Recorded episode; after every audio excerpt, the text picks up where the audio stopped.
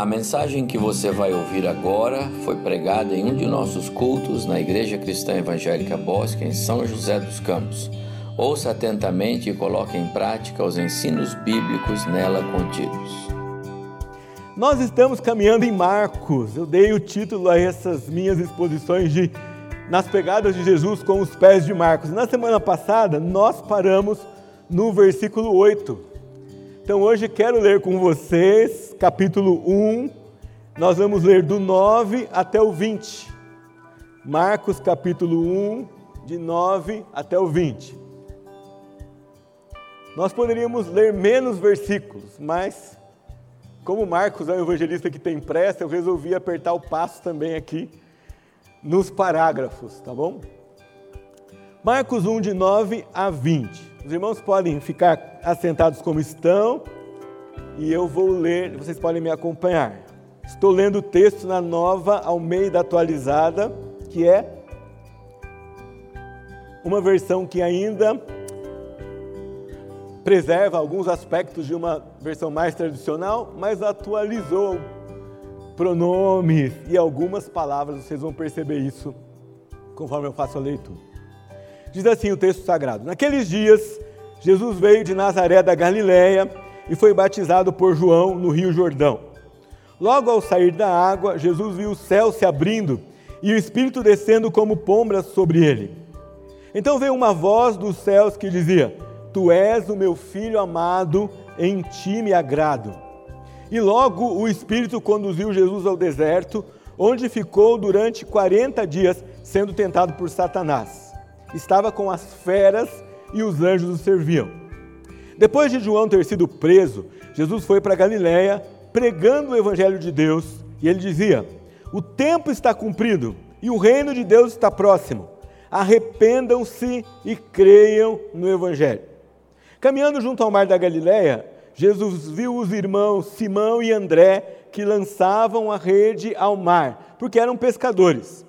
E Jesus lhes disse: Venham comigo e eu farei com que sejam pescadores de gente. Normalmente na nossa Bíblia diz: Eu vos farei pescadores de homens. Não é? Então eles deixaram imediatamente as redes e o seguiram. Pouco mais adiante, Jesus viu Tiago, filho de Zebedeu, e João, seu irmão, que estavam no barco consertando as redes, e logo os chamou. E eles seguiram a Jesus, deixando seu pai Zebedeu no barco com os empregados. Até aqui. Semana passada nós vimos um pouco do caráter do Evangelho de Marcos em relação aos outros evangelhos. Eu queria rever isso um pouco com os irmãos. Marcos é parte do, dos evangelhos que nós chamamos de sinóticos, porque eles contam os fatos a partir de uma, de uma perspectiva única. E essa perspectiva única é o Evangelho de Marcos. Ele é o primeiro evangelho. Eu disse também que ele é o primeiro evangelho e o primeiro livro que foi escrito no Novo Testamento, mais ou menos no ano 50. Há uma disputa entre os estudiosos se, junto com Marcos, foram escritos Gálatas ou Tessalonicenses ou ambos. Mas esse é o primeiro evangelho que, que acontece ali. Ele são relatos de Pedro, histórias que Pedro contou para Marcos. E nós vimos semana passada várias histórias em em que Pedro tem contato com Marcos e Marcos tem contato com os apóstolos, e que a própria mãe dele era uma das mulheres ricas e generosas que financiavam o ministério de Jesus. Portanto, o ambiente em que Marcos cresce como um jovem é um ambiente de piedade, é um ambiente de coração aberto para o Evangelho. E ele, então, entra nessa missão com Pedro e registra tudo o que ele precisa ali. É um evangelho de quem tem pressa. Marcos tem metade do, do, que os, de versículos que os outros evangelhos têm. Mateus e Lucas têm mais de 1.200 versículos.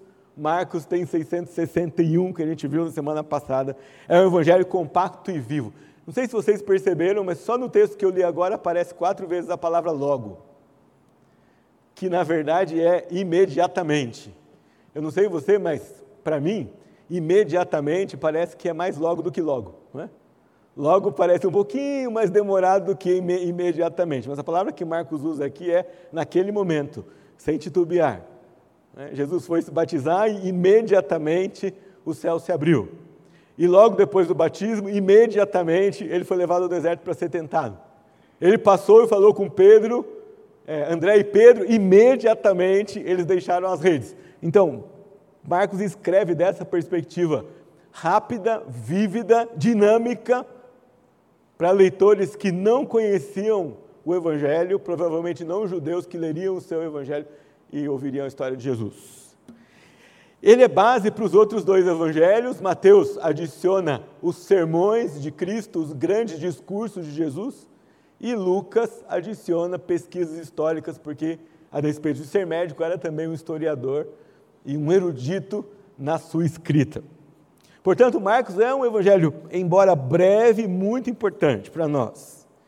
Eu também sintetizei com vocês o evangelho numa sentença um pouquinho comprida, mas ela resume para nós que o Evangelho são as boas novas de Jesus para o mundo pecador, predito desde o Antigo Testamento, inaugurado por João Batista, cumprido pelo próprio Cristo. Ah, diferente de Mateus, Marcos não vai seguir citando textos do Antigo Testamento todo o tempo, mas ele começa o seu evangelho citando é, Malaquias e Isaías, embora só chame Isaías por nome. Seguindo um pouco mais hoje, nós podemos olhar mais de perto para essas sessões de Marcos.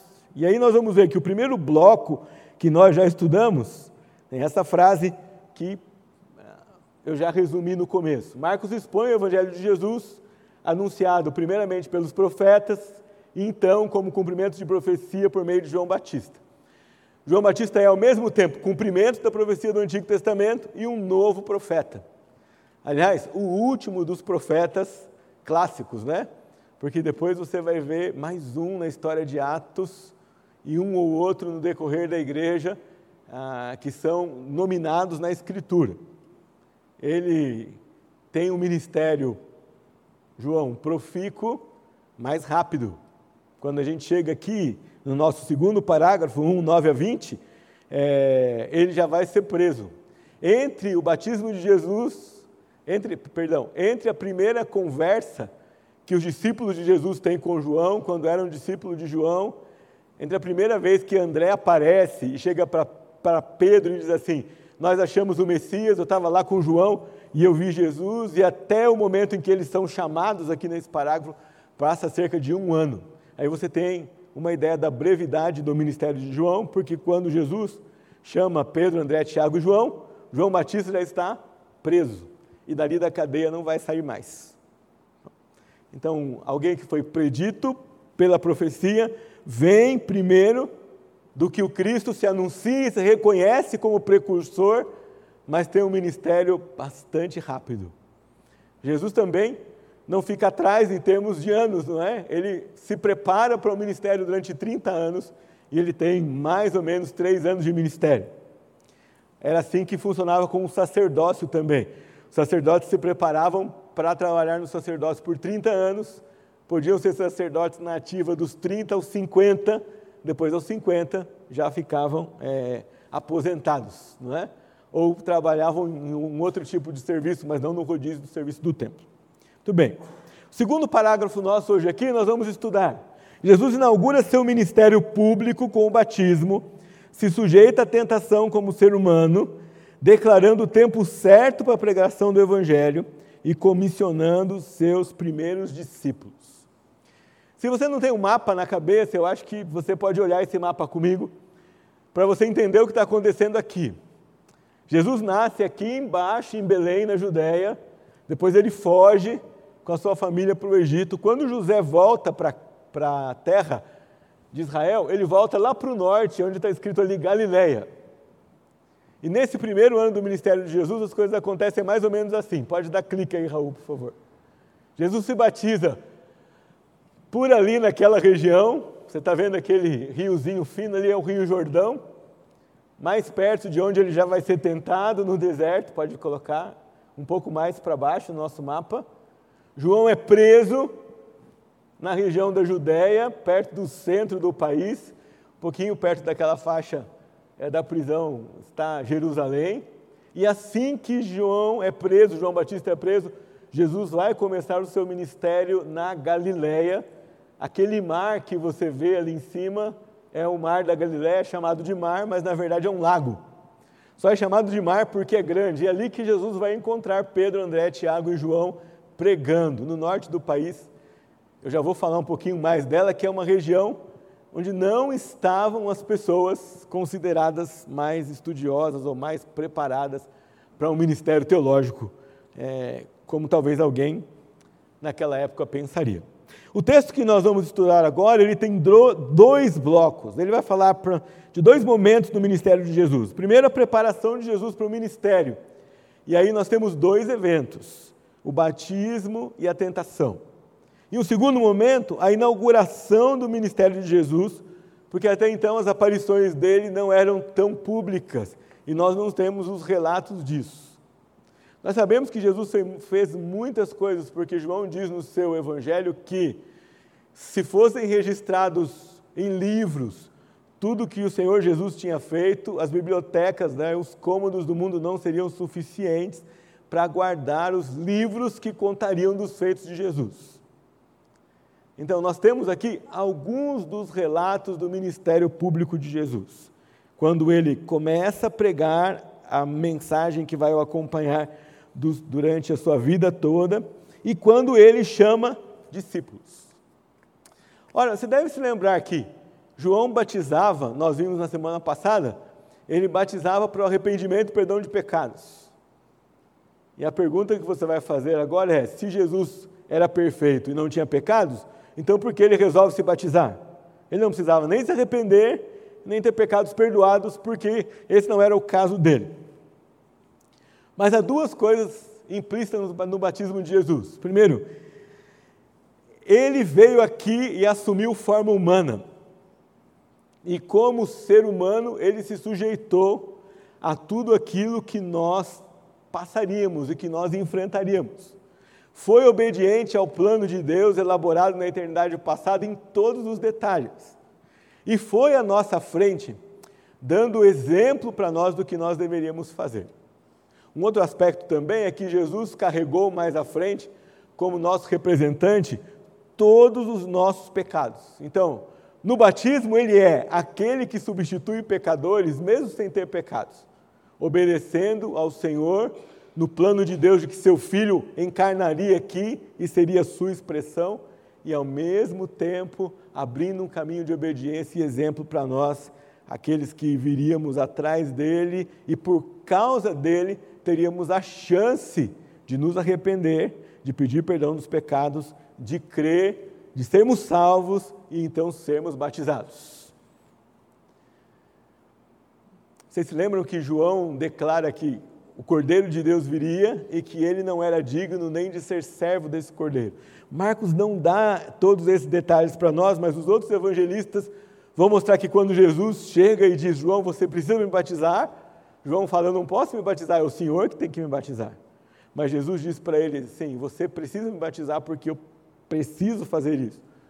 É parte do plano, é parte do que Deus tem para mim, é parte da minha missão. Não tem a ver com quem você é, tem a ver com quem eu sou. E Jesus, assim, dá exemplo aos seus discípulos. O que segue também é outro exercício de humanidade e dependência de Deus, que nenhum de nós conseguiria ter, porque nós já nascemos com a natureza pecaminosa, mas Jesus, como homem perfeito, que nasce sem pecado, consegue, é, ele enfrenta a tentação, dura e vence a tentação. Ah, Lucas e Mateus vão contar toda a história para nós, todas as três investidas que o diabo dá, pelo menos nessa tentação. Mas todos eles nos contam que Jesus passou 40 dias no deserto para ser tentado. E ele foi levado para lá, ou foi dirigido para lá, até lá pelo próprio Deus. Foi conduzido lá pelo Espírito de Deus. Aquele que no episódio anterior tinha descido como pomba sobre Jesus, ungindo, inaugurando o seu ministério aqui na terra atitude de novo de submissão e de obediência de alguém que vai se submeter a algo não confortável, porque o texto diz para nós que ele estava entre feras, mas os anjos o serviam. Mas pensa comigo, não deveria ser muito confortável ficar 40 dias e 40 noites entre feras. Não sei que tipo de feras eram essas. A palavra serve para qualquer animal é, selvagem ou para qualquer desses animais que, que rugem e que mostram as garras para a gente. Já pensou isso, não é? Talvez, você, mesmo que você pense figurativamente, 40 dias e 40 noites num lugar isolado para ser tentado por demônios, como Mateus e Lucas descrevem para nós é, claramente, em voz audível e em, em combate corporal. Mas Jesus, obediente, Paulo diz que ele foi obediente até a morte de cruz, mas no caminho da morte de cruz, ele enfrentou outras circunstâncias nas quais teve de mostrar sua obediência também. E aqui, batismo e tentação. Depois disso, só depois disso, é que ele começa então o seu ministério. Nós chamamos esse primeiro ministério de Jesus de o um ano da sua inauguração e ele é concentrado no norte do país, na Galiléia. Quando se aproximou o tempo da sua morte, Jesus disse para os discípulos: Nós precisamos ir para a Judéia e nós precisamos ir para Jerusalém. E os discípulos perguntam por quê, e ele vai dizer: É necessário que o filho do homem sofra, morra e padeça. Então ele não foi para Galiléia porque ele ficou com medo da prisão de João, ele foi para Galiléia porque ele precisava começar por lá, porque ele sabia que ele ia terminar na Judéia, ele ia terminar o seu último ano ali por causa da sua morte. Depois da prisão de João, ele inaugura o seu ministério. Se Jesus tivesse ficado ali na Judéia, ele teria um problema de agitação social naquele momento. Porque João preso já tinha feito muito barulho. Vocês se lembram porque João foi preso, certo? Ele foi preso porque ele denunciava os pecados de Herodes, que vivia em adultério com a sua cunhada. E ele então não economizava denúncias nem pregação contra o pecado daquele governante. Por isso ele foi colocado na cadeia.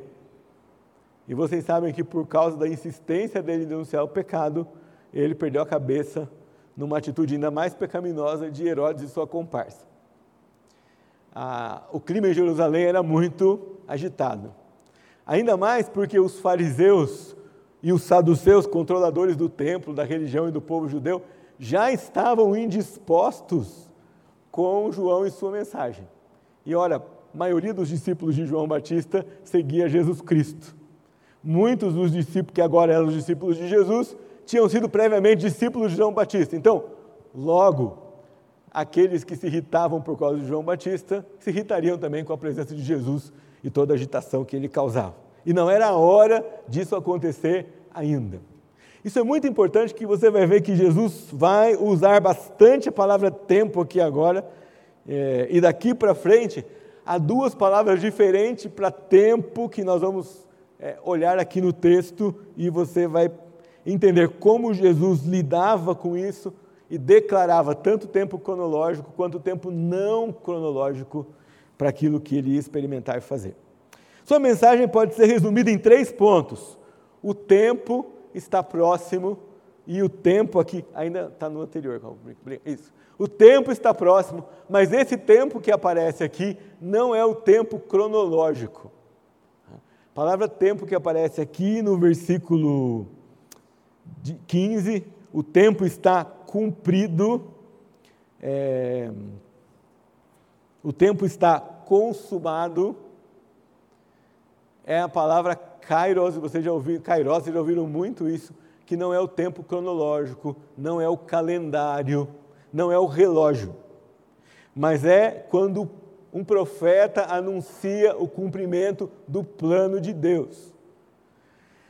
O que Jesus diz aqui não é um simples anúncio, vou começar o meu ministério. Ele está dizendo: um novo tempo está começando, uma nova época está começando. Há um cumprimento de profecia aqui. E o cumprimento dele era que o reino de Deus tinha chegado.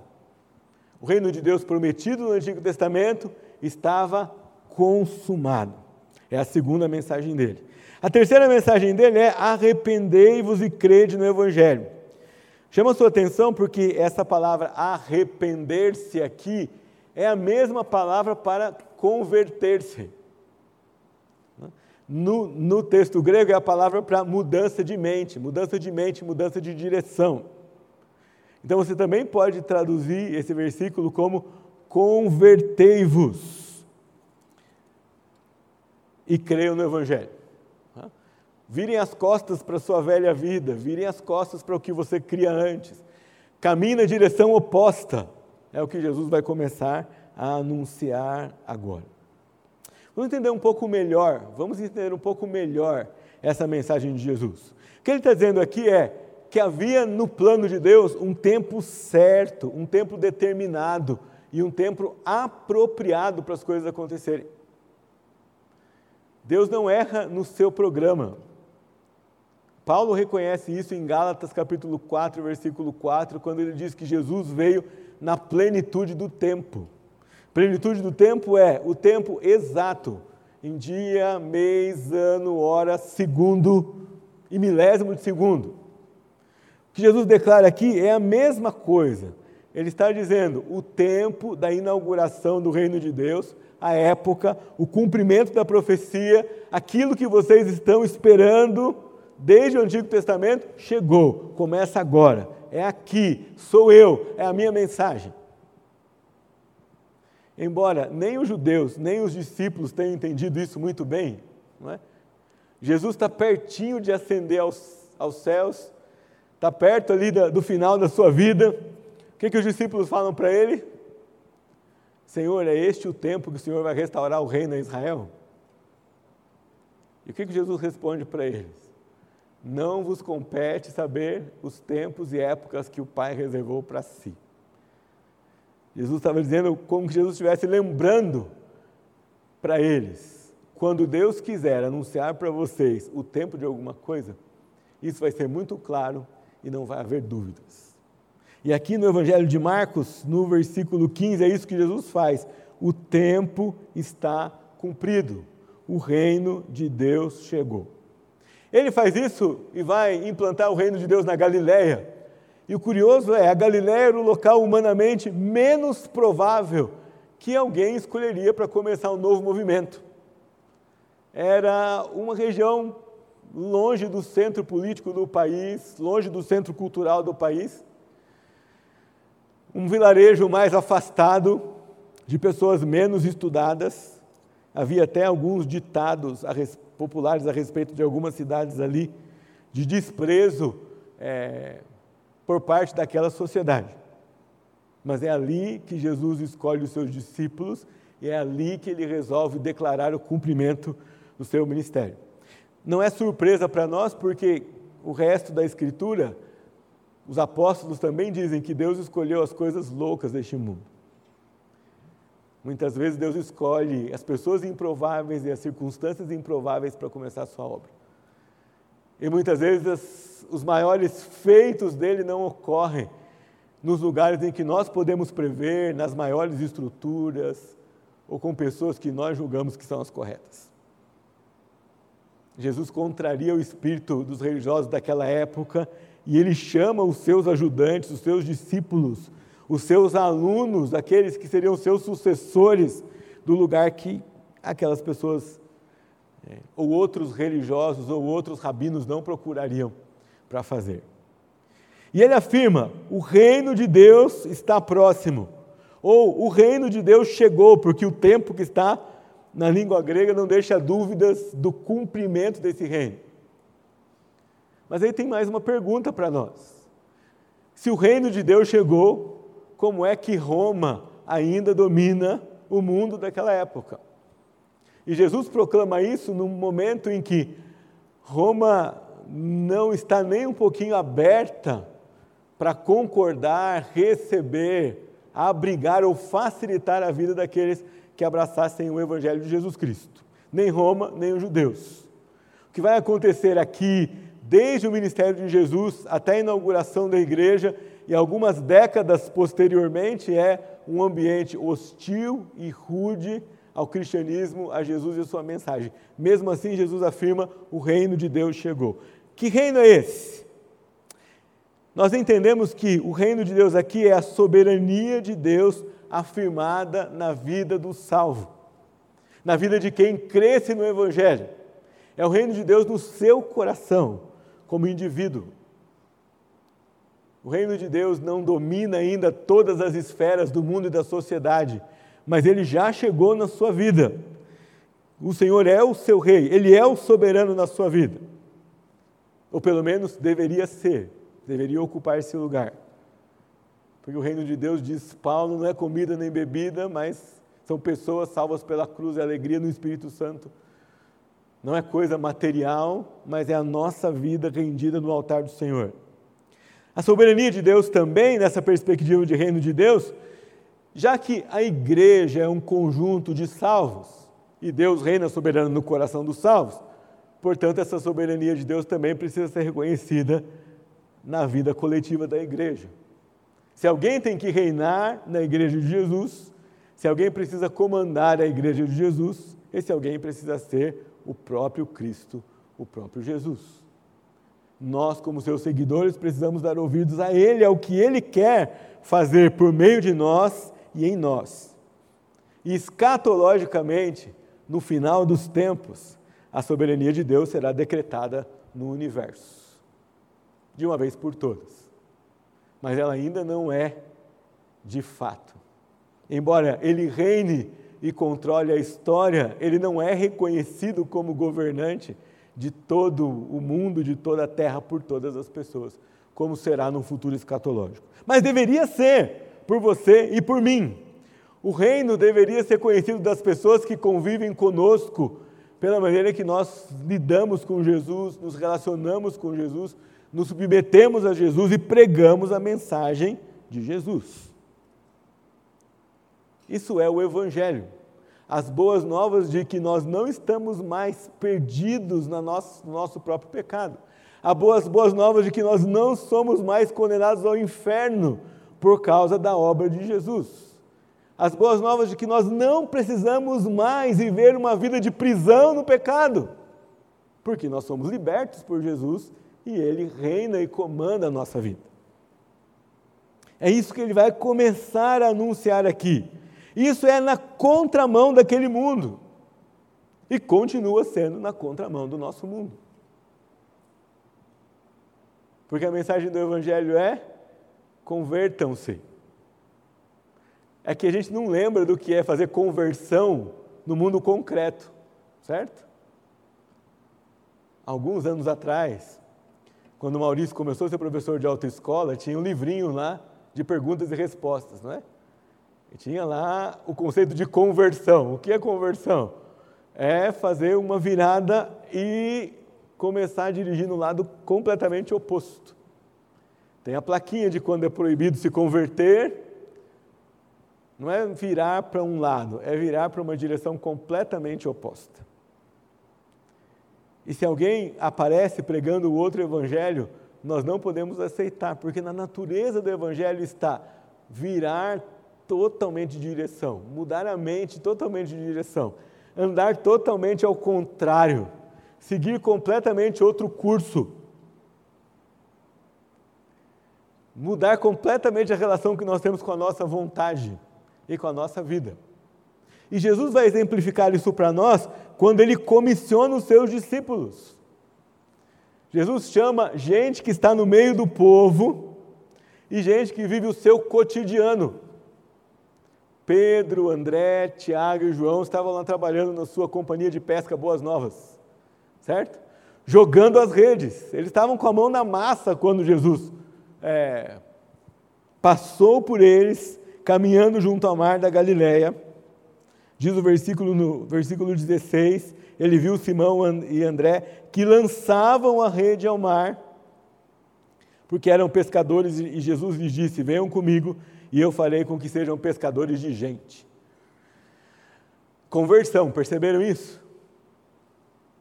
Fazer uma coisa completamente diferente. Eu não sei o que passou na cabeça de Pedro e João com essa história de parem de pescar peixe e comecem a pescar gente.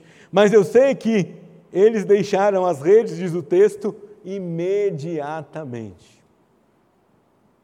A comissão de Jesus na, na vida deles o chamado de Jesus na vida deles, não, não teve apresentação de desculpas, nem pedido de cálculos, nem previsão, nem análise de planos. Eles largaram o que estavam fazendo e obedeceram a Jesus imediatamente. Jesus demanda a obediência dos seus discípulos e você e eu fomos salvos para isso, fomos salvos para obedecer. Você não é salvo para, livre da sua condenação do inferno, fazer o que você quiser da sua vida. Embora o Senhor dê liberdade para aqueles a quem Ele salva, e embora agora salvo você pode dizer não ao pecado, mas pode dizer sim, o propósito dele para você, a ordem dele para você é que você viva longe do pecado, ande na contramão do pecado. E diga não ao pecado.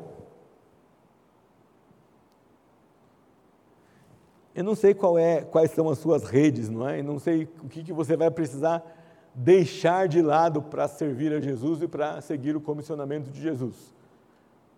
Porque ele aqui não está falando de ser pastor, nem de ser missionário, e nem de fazer alguma coisa específica ou especial. Aqui é deixar a sua velha vida para seguir o Evangelho, para obedecer a Cristo. Deixem e me sigam.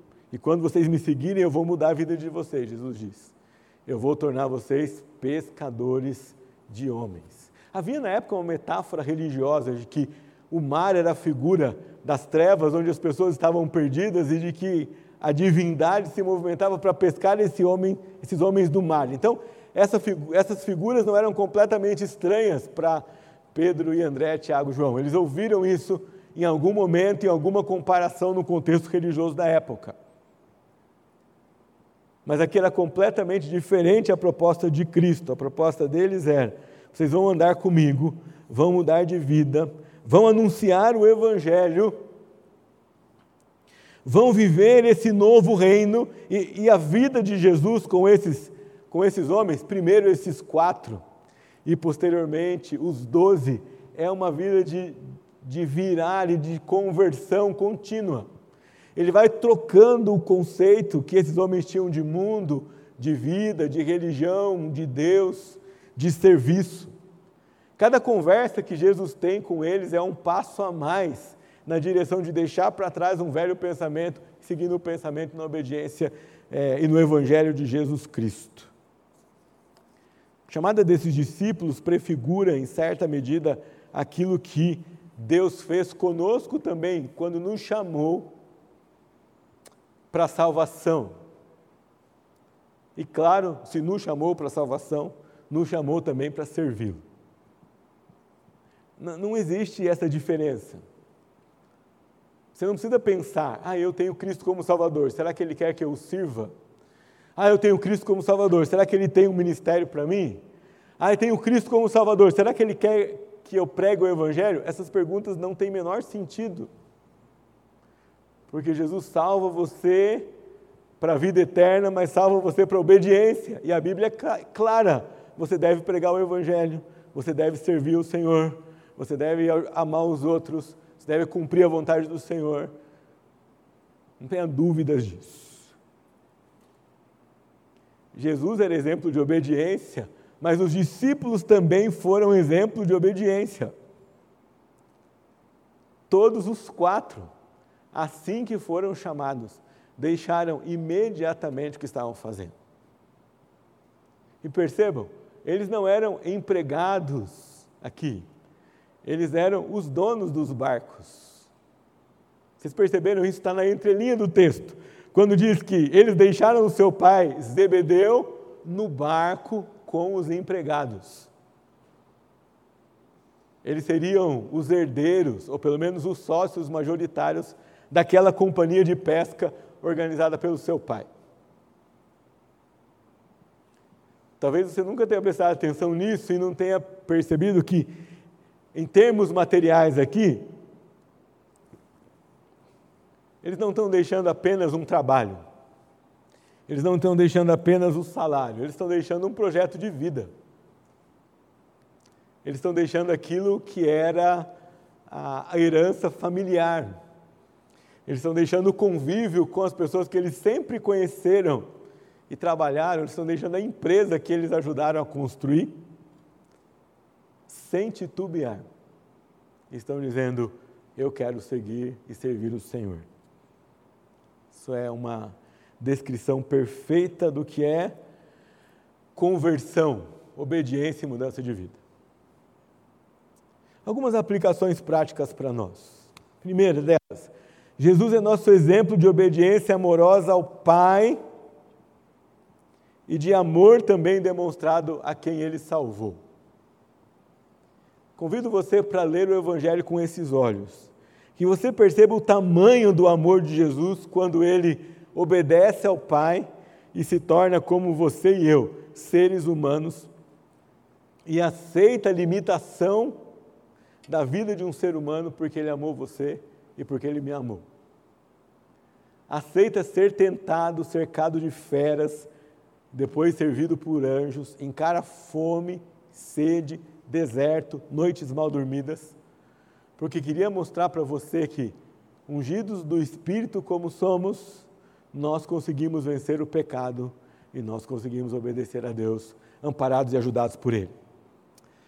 Esse texto também mostra para nós, assim como Hebreus descreve, que Jesus é nosso sumo sacerdote e se compadece de nós porque Ele experimentou a nossa vida. Toda vez que você ouvir Jesus falando sobre o amor de Deus, perdão de pecados, o julgo leve, ele não está falando de algo que só as pessoas da Trindade, na sua glória, experimentam. Ele está falando de algo que ele aqui experimentou. Ele suportou tentação como você. Ele suportou dor como você. Ele suportou traição como você. Ele suportou ingratidão como nós suportamos. Ele suportou circunstâncias difíceis como nós fazemos. A mesma multidão que queria tornar Jesus rei, quando ele entra com um jumentinho em Jerusalém, essa mesma multidão grita: solta Barrabás, que eu faço com Jesus quando Pilatos pergunta, eles dizem: crucificam. Dentre aquelas pessoas estavam pessoas que ouviram o Evangelho, alguém que eles conheciam tinha sido curado por Cristo, alguém que eles conheciam tinha sido amado por Jesus, mas aquele povo estava ali, cruelmente dizendo: crucificam. Jesus é exemplo para nós. Ele diz: No mundo tereis aflições, e ele não foi isento disso, ele teve aflição, mas ele diz: suportem as aflições, porque eu venci o mundo. Não é confortável dizer isso, não é confortável ouvir isso, mas se Jesus não livrar você da sua aflição neste mundo, na eternidade, essa vitória está garantida. A vida com Ele nesse mundo não vai ser uma vida fácil. Num ambiente hostil ou não ao cristianismo, a vida de Jesus, sincera, honesta e obediente, para aqueles que o seguem, não é uma vida fácil. É uma vida de contramão, é uma vida de renúncia, é uma vida de submissão. Jesus inaugura o tempo de pregar o Evangelho e de instaurar o reino de Deus, e esse tempo se estende aos, até os dias de hoje. Nós vivemos nesse tempo cumprido em Jesus Cristo. E a missão que ele começou agora é sua e é minha. A missão que os doze começaram, a igreja que os doze, os onze, é? que aquele grupo começou em Atos, 11 mais um, porque depois veio outro que se agregou ali, não é? Agora é nossa. Você e eu somos os discípulos de Jesus, os imitadores de Jesus, os sucessores de Jesus. Nós falamos aqui em nome dele. Você já pensou como isso é sério? Você é representante de Jesus onde implantou você. Quando Jesus morre, esses pescadores parecem que ficam um pouco perdidos. E eles voltam para os barquinhos. Mas enquanto estão nos barquinhos, de quem eles estão se lembrando? De Jesus. E que história sensacional quando eles voltam de, uma, de um tempo de pescaria frustrado e encontram o peixe prontinho na praia, o pão quentinho. E quem tinha preparado uma refeição para eles? Jesus. Eu não sei se você já desejou isso, mas eu, desde que eu era criança na igreja, ouvindo histórias de Cristo e até hoje, Quando eu leio essas histórias, eu tenho muita vontade de estar no lugar daqueles discípulos. Já pensou que coisa especial? Voltar de um tempo de tribulação e de desesperança e encontrar na praia uma refeição feita pelo próprio Cristo. E ali eles têm de novo o seu coração aquecido pelo amor de Cristo, relembram do chamado que tiveram, ganham e retomam outra vez a consciência de que deveriam viver para pregar o Evangelho. Jesus pode dar a você um momento assim também. Não sei, talvez você está aqui hoje à noite meio desanimado, sem esperança, talvez tenha abandonado a sua missão de pregar o Evangelho. Talvez você não tenha encarado essa missão como sua, não tenha sido o porta-voz que Jesus chamou você para fazer. E o culto se torna esse momento em que Jesus entrega para você um pão quentinho, um peixe quentinho da sua palavra e diz: Você é meu discípulo, você é meu representante. Eu chamei você para me seguir, para me imitar, para me representar no lugar que eu coloquei você. Isso me leva ao meu último ponto. Jesus tem uma comissão para todos nós, que inclui sermos pescadores de homens antes de pescar peixes. Lembre sempre disso, sua primeira identidade não é outra senão a de cristão. Você pode fazer qualquer outra coisa na vida, mas você antes disso é um cristão. Você é um cristão professor. Você é um cristão comerciante. Você é um cristão dentista, você é um cristão gerente, você é um cristão padeiro. E não o contrário, você é um cristão educador. A sua primeira identidade é a identidade de Jesus. Depois você é as outras coisas. Quando você inverte isso na sua vida, não dá certo. Não dá certo porque você está indo contra a natureza do Evangelho. Você está indo contra o plano de Deus. Você está indo contra aquilo que Jesus disse para você ser, quando Ele salvou você. A mensagem dele para esses homens, vinde após mim, eu vos farei pescadores de homens, ecoa hoje para mim e para você. E você precisa se lembrar disso. Você primeiro é um cristão. É um salvo em Cristo Jesus. É um representante de Cristo.